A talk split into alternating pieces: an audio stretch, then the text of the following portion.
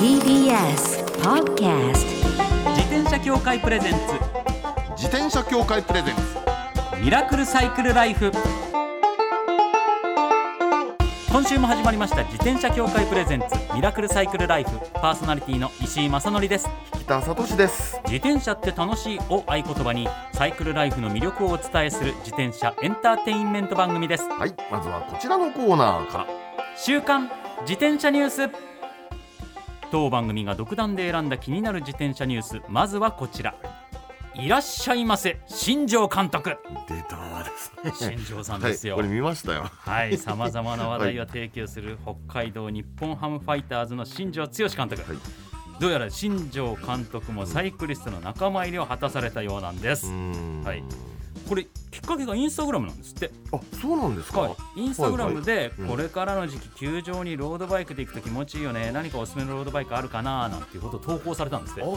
あなるほど。はい。自そし分興味あったんですね、はい。うん。でそしたらアメリカのブランドスペシャライズドの関係者の目に留まって、うぜひ乗ってくださいっていう形ではい。およそ180万円する新庄監督の身長体重に合わせてカスタマイズされた限定品が提供されたんですって。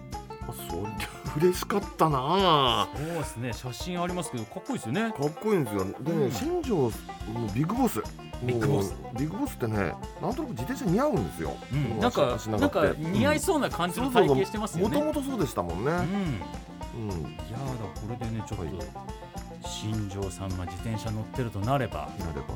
私も乗りたい俺も乗りたいと人が増えてくれて増えて最北海道ですしね。そうですよ、ね本当本当北海道の方乗る方増えてね。また選手たちがみんな乗ったりしてねっていうね。そうですね。そうそうそうそう。新庄さんの場合こうなんか特殊なトレーニング法とか、みんなにこれやれとかいう号令かけそうじゃないですか。言いそうだから、はい。自転車乗れとそうですね。そういう感じになって広がってくれたらいいですよね。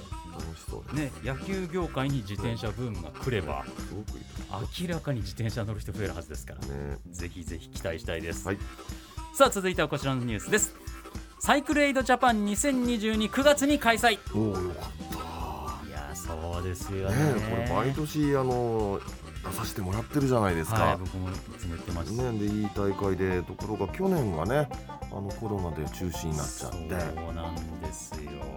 その前が県民限定でしたっけ？そうですね。だから参加2年僕らはできてないできてないという形だったんですけれども。えー福島県のはい。猪苗代町を舞台にしたサイクルエイドジャパン2022 in 猪苗代 MTB ライド万代さん。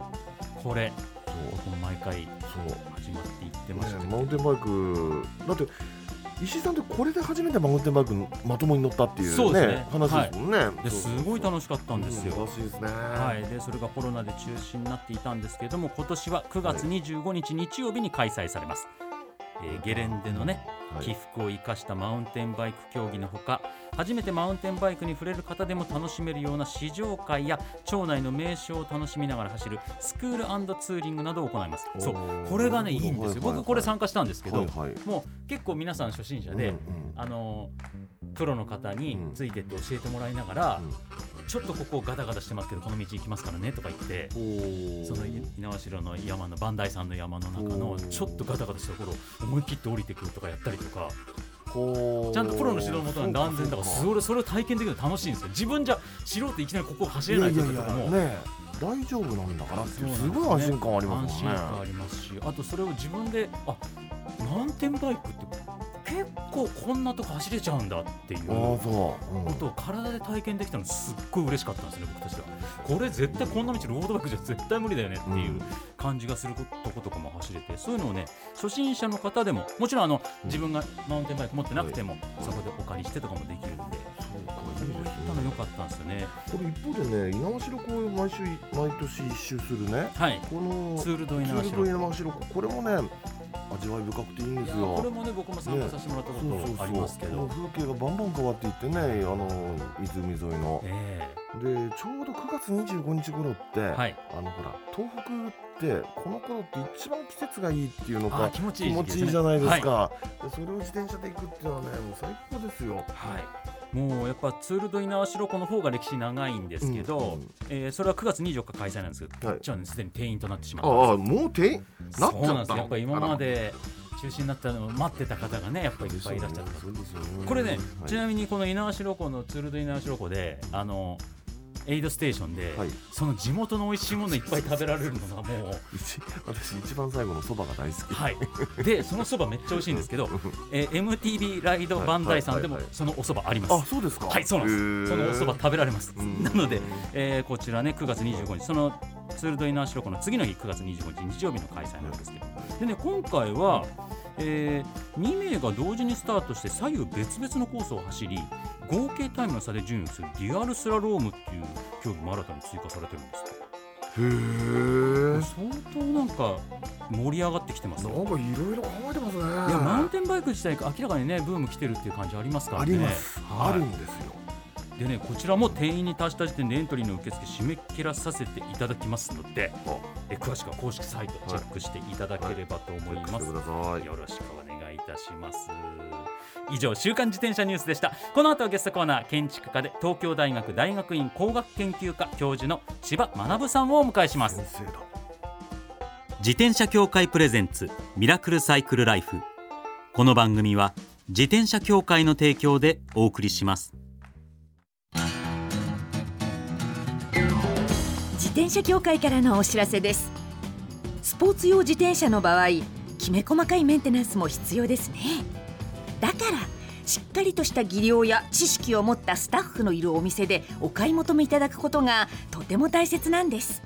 そこで誕生したのが SBAA プラスです。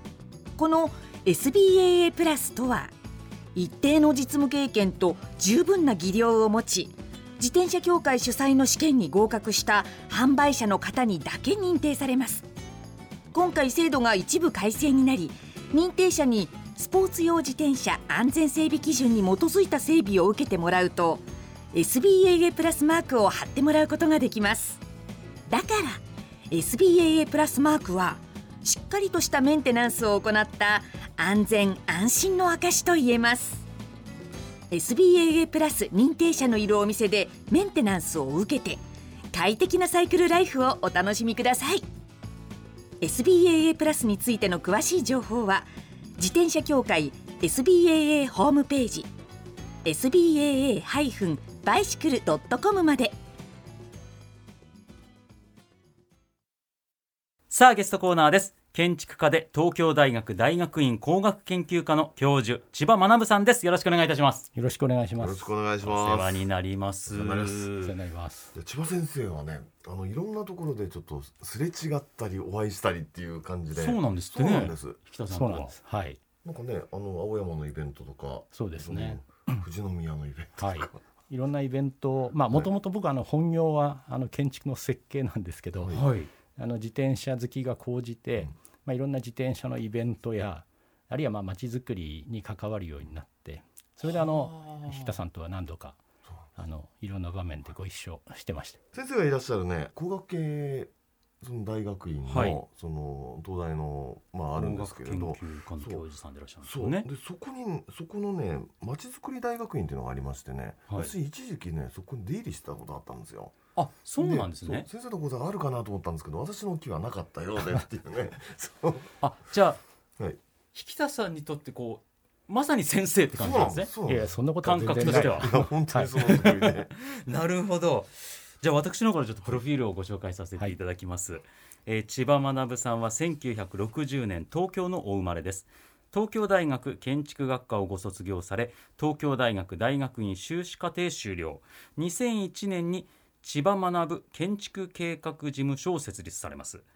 新潟県の魚沼市庁舎をはじめ多くの建築物を設計され岩手県釜石市の復興住宅がグッドデザイン賞になるなどいくつもの賞を受賞一方で私たちと同じサイクリストで建築まちづくりと自転車という視点で発信をされていますそして宮城県牡鹿半島でサイクルイベントポタリング牡鹿も開催されているということなんです、ポタリング牡鹿ですよ。これめちゃくちゃ魅力的ですね。魅力的です、ね、なんか大体サイクルイベントって、はい。ツールドなんとか。ああ多いですね。がやっぱ一番多いじゃないですか、はい。ポタリングがつくサイクルイベントって少ないですよね。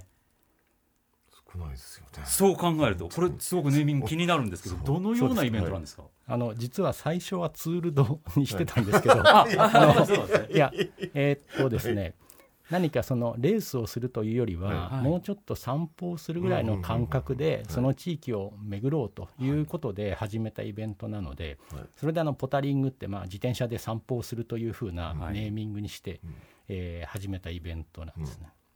いやこういった感じのイベント増えてほしいですよね。いやポ私タリング派としては。本当に、はい。そう。でまあこの辺りのねあのサイクルイベントっていうとツールド東北とかね、はい。はい。ツールドそうですね。三陸とかも、ツールドだらけなんでっていうね。うんポタリングすごくいいと思います。これを始められたきっかけっていうのは？い、あのきっかけは東日本大震災であやっぱり、はい、であの僕たちまあ建築の設計を仕事にしているので、は、はい、やはりまああの復興のために、まあ、地域の未来をどうしようかということで、あの将来の高台移転とか、まあ、実際の設計の住宅の設計とか、はい。そういうことで入ってたんですけども、その最初に入ったのは牡鹿半島だったんですね。はあで、まあ、実際に行ってみると、まあ、大変悲惨な状況で、はい。まあ、これは本当に痛ましいなというふうに思ったんですけど、まあ、一方で本当にまあ美しいとこだなっていうふうに思ったので、い。まあ、いつかそのここが復興する過程でもう一度何か自転車で戻ってこれたらいいなっていうふうに思ってたんですね。でその後あのまあ何度かその地域に入って将来の街をどうしようかと。地元の方々とまあ散々話をしている時にあの将来の観光もぜひ考えたいみたいな話が地元の方からも出てきてたのでじゃあ僕だったら自転車のイベントだったらできるかなというふうに思ってそれでまああのやっぱり街にいろんな形で人が戻ってきてほしいとはい。いうふうに思ってたこともあってですね。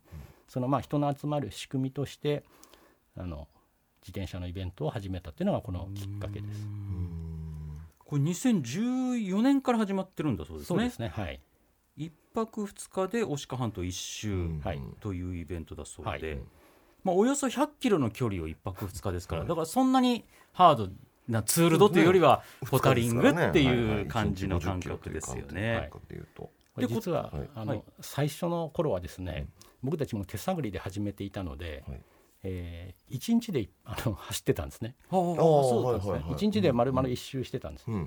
で一日で100キロしかも標高差が、あの1400メーターぐらいあるっていう。あそんなにありますか？あの辺は。なかなかアップダウンが続くところで、であの参加者からこれポタリングなのかと。なるほど。そうですね。いうふうなあの、うん。えー半ばあの、はい。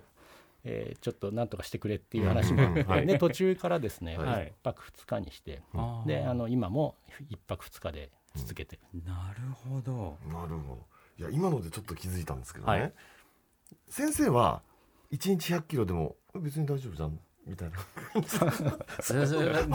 乗る方ですからね マ。ジで伝え聞いたところによると、はい。先生ドマニアなんですよ。あドマニアなんですね。そうなんですよあの、はい、1日100キロぐらいだったら大丈夫かなと思って始めたっていうのもあったんですけど、はいはい。あのまあ、なのでそういうあの過酷な、まあ、僕自身はそれ非常に楽しくてあ、まあ、アップダウンもあって楽しかったんですけど、はいなのでまあ参加者からはですねこれこれをポタリングって言える人が参加するようなイベントなんじゃないかみたいなことも、逆にそうか、んハードル上がってしそうまったんだ。うん。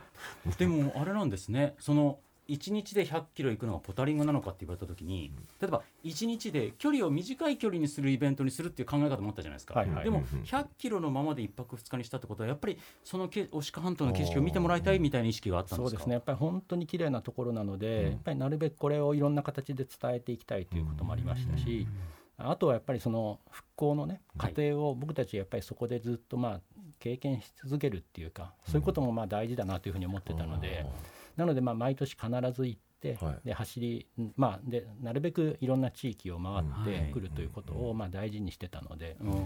でまあ1泊2日にしたのはそういう意味ではあのとても良かったんですよね。そうですね。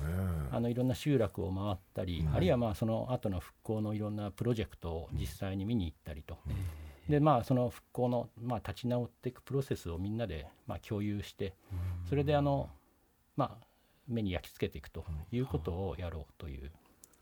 でもそこまで1泊2日になるとその泊まった時にその地元のものを食べたりとそうでかす、よね。ね、そうなんです。よ。地元のお酒飲んだりとか、うん。お酒好きな方、そういうことも一つ、はい。復興の力につながっていきますもんね。そうですね、まあ、あの本当にあのわずかながらもね経済をあの応援したいということもあって、うん。で地元の本当に宿に泊まってあ美味しいんですよね。本当に食事がまた、はいそれを食べ食べて。うんであの、まあ、いろんな地域でその復興の、まあ、活動をしている人たちの話を聞きながら、なのでまあ本当にゆっくりあの、今ではいろんな地域を巡りながらはい。一周するというふうな感じになって、なるほど。今年も、えー、2022年今年は9月10日から11日はいにはい。開催されるということで、詳しいことははい。ホームページにね、書いてあるとはい。うことそうですね。はいぜひぜひチェックしていただければと思います、リスナーの皆さんも。ちょっとね、でも行きたくなりますよなねよ。で多分ね毎年毎年風景が変わっていくと思うんですよね。はい。でこ今年はああそこが更地になったかとかね。それをこう肌で感じるっていうのは、やっぱ車で回ったりするのと違いますもんね。自転車で自分の肌で感じていくっていうのは全く別物ですもんね。そっか。で、うん。千葉さんはえー、街づくりと自転車ということでいろいろ考えてらっしゃることもあるということなんですけど自転車の未来について千葉さんがどんなことを考えてらっしゃるのかっていうのを伺いたいと思うんですけども例えばですけど自転車レーンについてはどんなふうにお考えですか、あのはい。ね、最近はあの東京でも随分自転車レーンがあのできてきて、はいはいはい。あのようやく日本も、まあ、欧米に近づいたかっていうふうな実感は持っているんですけど、で、はい。ね。そのことはまあ大変喜ばしいなというふうに思ってるんですけど、まあ、一方であの日本はもともとね道も狭いし、あの坂道もたくさんあるし、はい。でそういう中で、まあ、本当にあの整備の仕方だけでいいのかなっていうことは、うんうんもう少し丁寧に考えていってもいいかなという気はしていますね。いや例えばねその先生のその説を伺ってちょっとびっくりしたんですけどはいあの自転車レーンをえ車道と歩道の間に作るっていうのが、まあ、これ一般的なお話じえ、ゃないですか。まあ今ね青い矢羽とかブルーのレーンがあるのは大体左側に、で一方でね例えば青山通りみたいなもうすごい目抜き通りを考えてもはい。あの自転車レーン専用帯って書いてあるんですよ、はい。書いてあるんだけど駐車車両でいっぱいなわけですよ、まあそこですよでね全然こうやったら膨らんで膨らんで膨らんでを繰り返すみたいなことになりますね。さて先生のソソリューションがあるわけですよ。どうしてどうあなんかお考えがあるんのソリューション、いやあの それはですね僕たちバイシクルハイウェイって呼んでるんですけどはい。あの道路の一番真ん中を自転車レーンにするといいんじゃないかっていうふうに思ってるんですね。ちょうど今はい、中央分離帯になってるところです。あああそこを自転車が走るところ、はい。自転車レーンにする。はい、真ん中走るいやあれ、あの本当に一生懸命考えたんですけど、はいはいはい。冷静に考えれば考えるほどですね、はいうんうん。あそこが一番合理的なんですよね。たまたま僕の事務所はあの近くにあるので、はいはい。はい青山通りなんか見てるとやっぱり生きた今あのおっしゃったようにあのトラックは止まるしバスも止まるしあのガソリンスタンドに入る車もあるしと、はい。だから危ないんですよね。えでもうなので自転車レーンってほとんど塞がっちゃってて下手すると巻き込みにあるみたいなことが。で真ん中にするとですね、はい。あの基本的にはあの車から一番よく見えるとこですしあのそういうあの停車する車とかなんかとのバッティングもなくて。ええでまああの脇道に行く時はねそこだけちょっとだけ工夫があの必要ですけど、はい。そうでなければあとは真ん中を走ってあの特に環状線のようなこう、まあ、あのま郊外から道路中心あの都心に行くような道は、あのむしろ中央が自転車レーンの方が安全で速く走れていいのではないかと。でも確かにそうですね。そこに車が止まることはないわけですもんね。真ん中に、ねそうであるといいんですけど。でもそれで あの最初自転車が入ったり出たりする時はどうするんですでそこですね。まあ、そこだけは、うん。あの当然あの横断歩道でうん。はい。真ん中の分離帯まで行っていただいて、はいでそこからあとはあの右に行くなり左に行くなりしていただくと。なるほどうなるほど。んまあ、脇道に行く時も同じですけどやっぱり一旦はそういうところで止まらなきゃいけないんですけど、うん。でもまあそれはまあ今とあんまり変わらない状況でもあるので。そうですね結局変わんないですよね。そうなんですよね。だから悪くないなっていう気もしてね。で同時にねね。はい。あの自分が自転車に乗る立場でもちろん自分の自転車の立場で考えるんですけどええ。こりゃいいやと思うじゃないですか、はい。でどうかなできるかなできないかなと思った時にはい。で先生のその説を伺った時にね考えたのがあのほら長崎とか、はい。えー古い町のあの路面電車はいはい。あるじゃないですか、はいあれ大抵道路の真ん中にありああますよねそうだ。あれかっていうね。なるほど、うんそうですね。できるかもしれないなっていう気がしましてね。あれ駅真ん中にありますから、そうなんですそう皆さん横断歩道を渡って行ってそうなん駅待ってますね。はい。基本は同じですね。あれが路面電車が自転車に変わったというふそうういうこに思いますとですよね、はい。あ れ？そうしましょうよ、うん。いいなと、はうん、あれそうしましょう。なんでみんな誰も思いつかなかったの？そうしましょうよ。まあ、あの全部の道にね、それうまくいくわけじゃないんですけど、幹線道路なんかはその方がはるかに安全ですよね。なんかそんな気しますよねこれはやりましょう。お願いします。これ誰 誰に言ってんだか分かんないですけど。先生に。先生にぜひぜひ。いやなんかもうすごい話盛り上がってしまってですね、はい。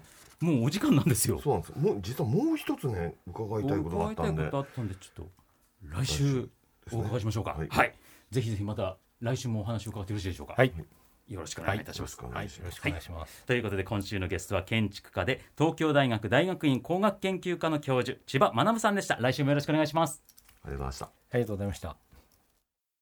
最後のコーナーはサイクル大辞典一つの項目をきっかけに自転車トーク。さまざまな角度からサイクルライフの魅力を発信します、はい。今回のテーマは自転車に関する最もお買い得だったもの。お買い得ね。お買い得なんだろまあ自転車そのものがやっぱお買い得だと思うんですよ。うそれはあります。いやだからこれリスナーの方で自転車買うの迷ってる方本当に自転車というものは大変にお買い得だということをもっと知ってほしいんですよ。いやだってねそう思いますよ。だってはい。自転車1台買うだけで、時間はついてくる健康はついてくる、エコはつい。てくるそうなんです。何でもついてくるんですよ。はい。だからその、うん。最近の昨今物の値上げがあるじゃないですか、でも皆さんその値上げに敏感になってるからようやく分かってきてると思いますけど、うん。なんか実質値上げとかあるじゃないですか、はいはいはい。その内容量がちょっと少なくうん。なってててお値段据え置きみたいいなつもよりちっちゃいじゃんみたいなね。そうそうそうありますよ。で結局値段上がってるとかそういう形で言うと、うん。コストパフォーマンスっていうか、うん。そのうん。シンプルに金額だけでは測れないものっていうのがあるわけですよね。あり。ますね。そうなった時に自転車っていうのは、そのそもそも交通費今までかかってた交通費が、うん。ほぼかかんなくなるとかそれでそこに健康がある。そうです。でどっちにしても昼ご飯食べます。朝ご飯食べます。その食べる食事がエネルギーになってます、ガソリン代いらない、でその食べたものが例えば昼食べる時にそれが800円のものを食べたとするじゃないですか、それ自転車乗らずにふらふらね、行って食べるのと自転車でシャーってそこ行って食べるだったらもう味が違う。味わいが全然違うんですよ。本当に違いますからね。違いますよ本当に。体が感じるだから QOL ってやつですか？最近の言い方で言うあとクオリティオブライフなんていう。そういう意味ではそういうのを全部高めてくれるっていううん。相乗を全部トータルするとうん。自転車ってペイできるのすごい早いと考えてるんですよ僕は。すごくありますよはい、自転車自体がだから最初初めはいはいてちょっといい自転車買ってみようって方って、今まで乗ってたママチャリ的なものからすると、あこんなにするんだって思うかもしれないですよ、うんうん思うけど。そこはまず自転車が最もお買い得だというのと、うん。はいはい。そこにも関連してくるんですけど、はいはい。僕個人としてははい。最近、うん。ちょっと自転車何台も持ってると、うん。ライトと、うんうんライト等がはいはい。家にめちゃめちゃ増えてくるいじゃないですか。やいやよくわかります。それでうん。でもしばらくいっぱいあるから買ってなかったんですよ。ほでちょっとさすがに古くなってきて、電池の減りが早くなったり、うはあ。光量が少ななんか弱くなってきたなとかいうのが多くなって、うん。久々に買い替えようと思って、はアマゾンでうん。いろいろ調べてたら、うん。今やっぱりそういったののガジェットの進化すごいですね、うん。光量強いのがめっちゃ安くなってるんですよ、あなってるなってる。昔に比べると全然安いんですよ、うん。しかも、うんあれでしょ USB の USB あのねそうそう。充電式になってるってことと、う。んうん。うん。さらに最近だと、うん。前もこの、えーサイクル大辞典でうん。お話したことあるんですけど、テールライト赤いテールライト、はいはい。あれがセットになって売ってるのも増えてんですよ。増えてる。すごく多くなった。販売でも。あれはいすげえお買い得です、そうですね。でこれ結構、うんテールライトないがしろにしがちなんですよ、うん。あのリフレクター赤いリフレクターつけてればまあ一応整備不良とはならないので、うんそうそうそう。あれなんですけどでもやっぱ都会走ってて思うのはいやいやもう前よりも夜とか後ろの車がそう。自転車の自分の存在に気づいてくれない時が一番危ないわけです、そう。するとテールライト大事なんですよ。大事ですよ。だこれが普通にフロントの明るいの買おうと思ったらついてきてそれつけられる、うん。つけたことで目立つ、それで事故に遭わなかったりしたら、うん。それで病院事故に遭ったりしたら病院でそれの可能性がいるって言ったらテールライトのお買い得感って僕今最近すごいなと思ってるんですよ。で1個だけにしてたんですよ僕。それへついてきちゃったんで買ったやつが、だからヘルメットにもつけるようにして、そうすると高い位置にもつくんであの車から分かりやすいい正しいと思います、これはね本当大事です。だからうん。僕個人としては最近は自転車と、うん。さらにヘルメットとかあとカバンうん。につけたりするといいんじゃないかなってことをね、うんうんうんうんテールライト。フロントライトももちろん大事なんですけど、うん。そこ大切にした方が。いやいやいやいやで最近本当ついてくるんでマジでアマゾンチェックしてみてください。結構つセットでついてくるの多いですから、ああチェックしましょう。はいよろしくお願いいたします、以上サイクル大辞典でした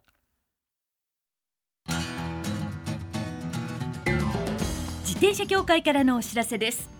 街ではライト自体がついていない自転車やブレーキをかけてもちゃんと止まらない自転車を多く見かけます。これって安全面から考えるととても怖いですよね。そこでみんなが安全な自転車に乗れるよう自転車協会では自転車安全基準を定めました。そしてその基準に適合した自転車にだけ貼られるのが BAA マークなんです。自転車活用推進法のベースになっている交通政策基本計画では BAA マーク自転車の普及を推進することも謳われています。つまり BAA マークは国も認めた自転車の安全安心の目印ということですね。自転車をお買い求めの際は BAA マークが貼ってあるかぜひチェックしてみてください。BAA マーク自転車で交通ルールを守って安全安心なサイクルライフを。BAA マークについての詳しい情報は自転車協会 BAA のウェブサイトまで。ミラクルサイクルライフそろそろお別れのお時間です、真ん中にね、はい。自転車を通すっていうのは、えこれは本気でね考えてもらった方がいいあのやり方だと思うんですよ、えいや絶対そうですね、だからどっかでね実験的にやってくれる街はないかなっていうのはねやっぱりありなんですよね。そうですね一回やっぱ試してみるっていうかそれを示してみないとやっぱり実際を見せてみないとってのはありますもんね。でもやってみたら多分ねあの駐車車両も絶対いないだろうし、はあのロードバイクもママチャリもみんなあの安心していけるじゃないでい、すか。ね。しかもそういうところだと確実にうん、あのこっち側車線をそうなんだよ走ってくださいがはっきりしますもんね。あの歩道にうん自転車のレーンがあるパターンあるじゃない。自転車うんうんうん道があるパターン。はいはいはいはいあれだともう左右どっち走っていいかそうなっちゃうでしょ？ぐちゃぐちゃになってるじゃない。そういうこともないですもなんいね。ですよ。いやだこれね千葉さんは相当いろんなアイデアをお持ちなはずですから来週もいろいろしっかりお話伺っていきたいと思いますよ、そして番組ではマイ自転車ニュースサイクリストあるある自転車脳内 BGM 募集中です忘れられない愛車の思い出も大歓迎。採用の方には番組オリジナルステッカーを差し上げます。メールアドレスはすべて小文字でサイクル -r アットマーク tbs.co.jp cycle -r アットマーク tbs.co.jp までお待ちしております。お待ちしてます。それではまた来週お会いしましょう。お相手は石井正則と北里志でした。自転車協会プレゼンツミラクルサイクルライフ。この番組は自転車協会の提供でお送りしました。